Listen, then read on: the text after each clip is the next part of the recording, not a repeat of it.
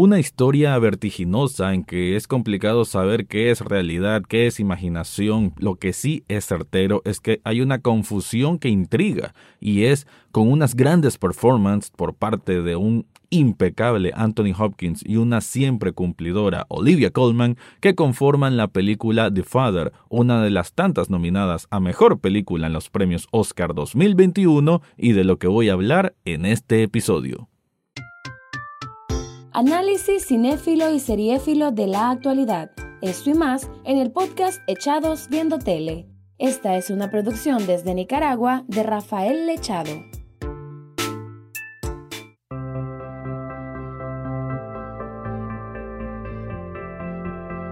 Bienvenido o bienvenida a un nuevo episodio de Echados Viendo Tele. Este es el espacio para escuchar críticas, comentarios, opinión del mundo de las series y algunas veces de películas. Me quedo en el segundo apartado para hablar de una de las cintas que tienen seis nominaciones a los premios Oscar que incluyen Mejor Actor para un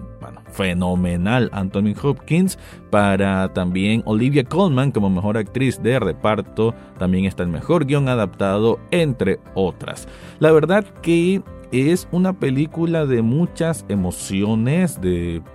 conectar mucho con la psiquis del protagonista y esa conexión con esa psiquis es lo que la vuelve tan atractiva porque nunca terminamos de bueno, digamos, ahí sí hay una resolución, pero mientras transcurre la trama, no terminamos de entender dónde caben cada una de las piezas de un rompecabezas que refleja el estado mental que tiene este hombre de 83 años que vive en un apartamento en Londres y que su hija Anne, interpretada por Olivia Colman, trata de todas las maneras, de una manera muy paciente además, de que alguien lo cuide a él porque ella ya no va a poder hacerlo porque pues tiene una vida independiente, es una mujer adulta y no siempre puede estar bajo el cuidado de él. Sin embargo, él por muchos momentos se nota que es una persona cuerda, una persona sana y que más bien hay una sospecha de cierta forma en que hay como una confabulación entre los agentes externos a él en que están, digamos, conspirando para que él pierda la cabeza. Él siente eso, él percibe eso, como que alguien le, está moviendo cosas a su alrededor para confundirlo y que probablemente tengan una intención de apoderarse de algo que es suyo. Eso es un poco la premisa con la que juega esta película, dirigida por Florian Seller, que Florian Seller es el mismo autor, bueno, el guionista, el creador de la obra, y digo obra también en el sentido teatral, porque esto proviene de una obra de teatro que esta misma persona, este mismo director, eh, joven de 41 años, él lo plasmó para la pantalla grande, lo adaptó y el recibimiento ha sido muy bueno porque se estrenó en el Festival de Sundance en 2020 y tuvo un gran recibimiento por parte de la crítica. A título personal debo decir de que esta película me causó muchas emociones porque no es fácil digerir el proceso que lleva la misma. Hay que entender de que es una película que hasta cierto punto puede sentirse claustrofóbica porque prácticamente la vemos todo transcurrir en interiores y todo bajo este apartamento que aunque es cierto que es espacioso, que tiene varios cuartos, también esos, esas puertas, esos accesos nos van generando mayor alteración en nuestra percepción de qué es realidad y de qué no, porque cada vez que el personaje de Anthony Hopkins, que por cierto su personaje se llama Anthony, también en la película, eh, como que cada vez que atraviesa una puerta, él no, como que, bueno, él no lo percibe en el momento, pero nosotros sí como espectadores, de que algo distinto va a haber cuando vuelva a salir de la misma. Creo que esa forma de que nos va guiando el director con esas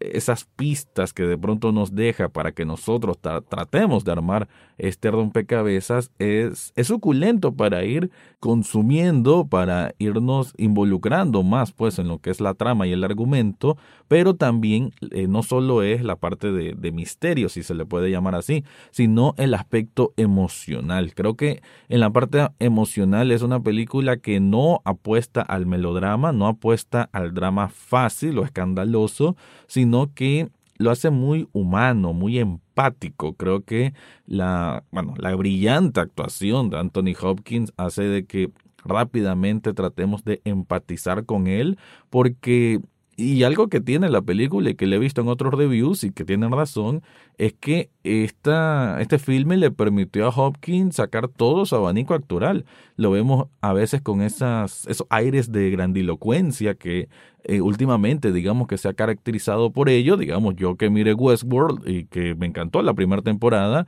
eh, para mí hizo una, también una actuación muy, muy genial y él tenía esos aires ¿no? de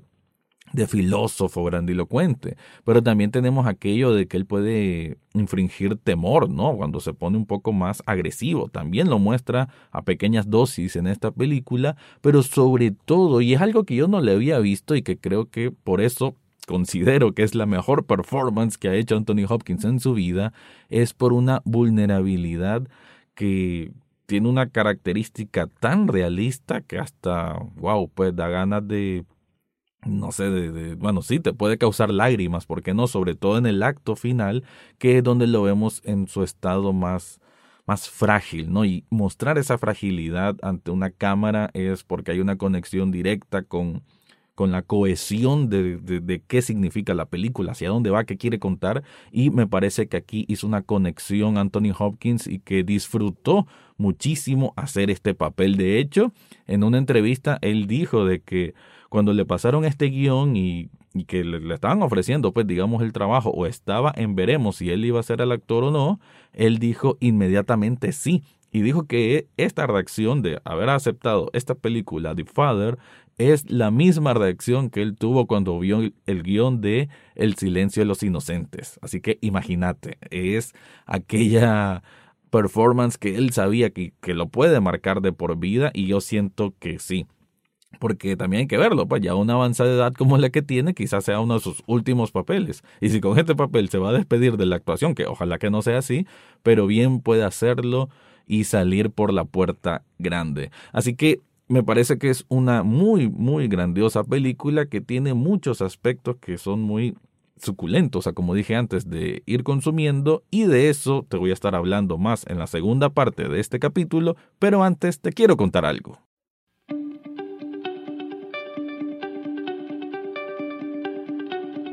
¿Estás buscando una prenda de vestir que sea distinto a todo lo que las otras personas tienen? Yo te recomiendo Shop Nicaragua. Mira, es una tienda de sublimación en donde tienen diseños de películas, de series, de bandas de rock. De hecho, tienen un montón de diseños de bandas de rock, de metal. Esa es parte de su personalidad. Pero también tienen camisetas con diseños originales a lo que son equipos de fútbol. Si vos sos parte de un equipo de fútbol o te gusta mucho uno de ellos, pues bien puedes adquirir una camiseta de ellos o un vaso o un termo o una chaqueta. Bueno, hay de un montón de artículos para que escojas y además si vos tenés un diseño que querés personalizado, ellos bien te lo pueden hacer. Subli Shop Nicaragua es una tienda con la que yo estoy muy muy satisfecho y en las notas de este podcast te dejo el enlace para que descubras todo lo que ofrecen ahí.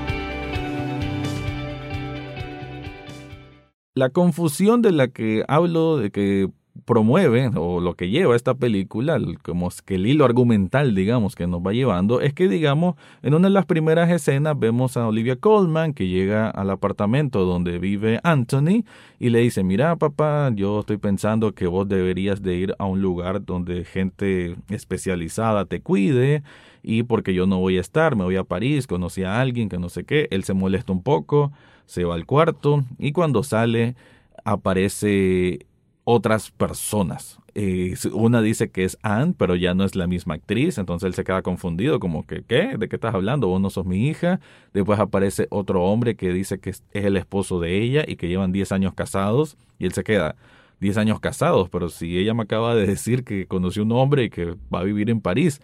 y el hombre, el, el, esposo, se queda como extrañadísimo, como de qué estás hablando. Y así va una serie de situaciones en las que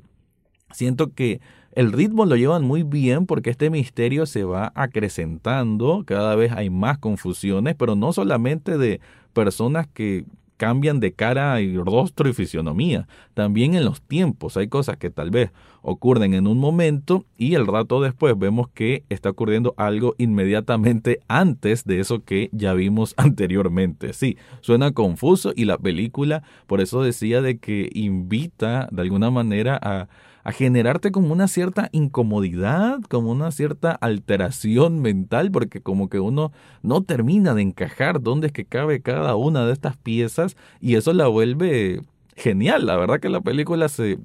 se vuelve entretenida, bueno, no sé si es la palabra correcta para decirlo, pero sí que genera una intriga, pues que te va llevando y que uno va siguiendo el camino hasta su final y eso sí, cada, en cada momento, cada vez que va avanzando esta trama, vamos sintiendo que lo que es la parte emocional, ¿no? Sobre todo la... Creo que uno de los de las reflexiones que puede haber de la película es como cierta tristeza y soledad de llegar a una cierta edad en que uno ya no tiene